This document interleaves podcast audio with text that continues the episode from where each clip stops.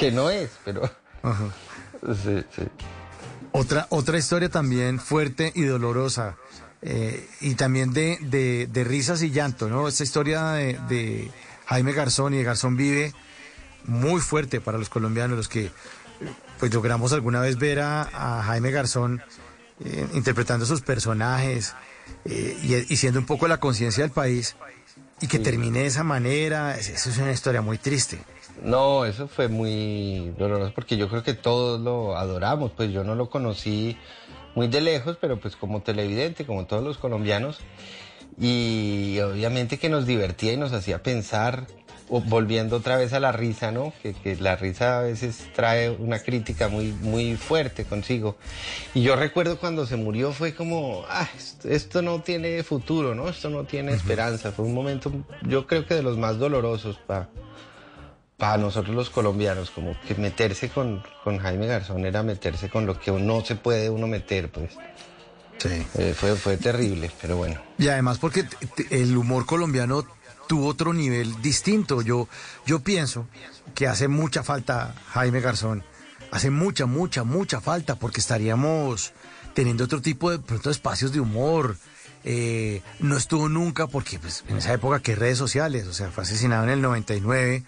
Eh, ahorita sería un monstruo en, en estas redes, en estos medios alternos, en YouTube, eh, en, TikTok, en, en Instagram, o sea, el despliegue hubiera sido distinto y seguramente los, los que lo admiramos y que hemos en algún momento tratado de hacer humor, nos hubiéramos puesto las pilas también para contar verdades fuertes como la que nos contaba, haciéndonos reír, porque todos eran muer- muertos de la risa, pero nos decía la verdad en la cara de una, de una manera así, pero visceral.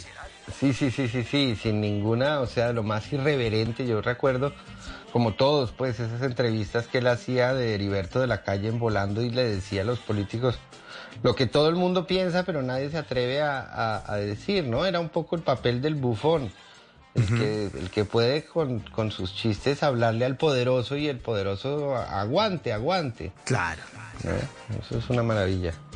No, y además porque eh, en el humor, si usted eh, le hacen un chiste y, y está con, el, con, con Heriberto de la calle y lo están volando y le hacen un chiste y usted se queda serio, el que pierde es usted. Todos están muertos de la risa, todos se están divirtiendo y el que no esté metido como en el mood del humor, pues es un amargado y usted no le gusta y usted no tiene sentido del humor y no funciona y entonces tiene que reírse, así sea de usted mismo. Sí, sí, sí, sí, sí, me acuerdo mucho ahora, me acordé de una entrevista que le hizo a, a Ernesto Samper cuando estaba de candidato todavía. Entonces le... No, y, y Ernesto Samper hablaba sobre el contrabando y lo importante que es la lucha contra el contrabando y todo eso. Y, y él, sí, muy bien. Y después remata este y le pregunta, y disculpe, ahora que se acerca la Navidad, ¿usted dónde le va a comprar los regalos a sus hijos? ¿En San Andresito o dónde? O en Unicentro, sí. O en Unicentro. y pues claro, pues, ay, En las noches la única que no se cansa es la lengua.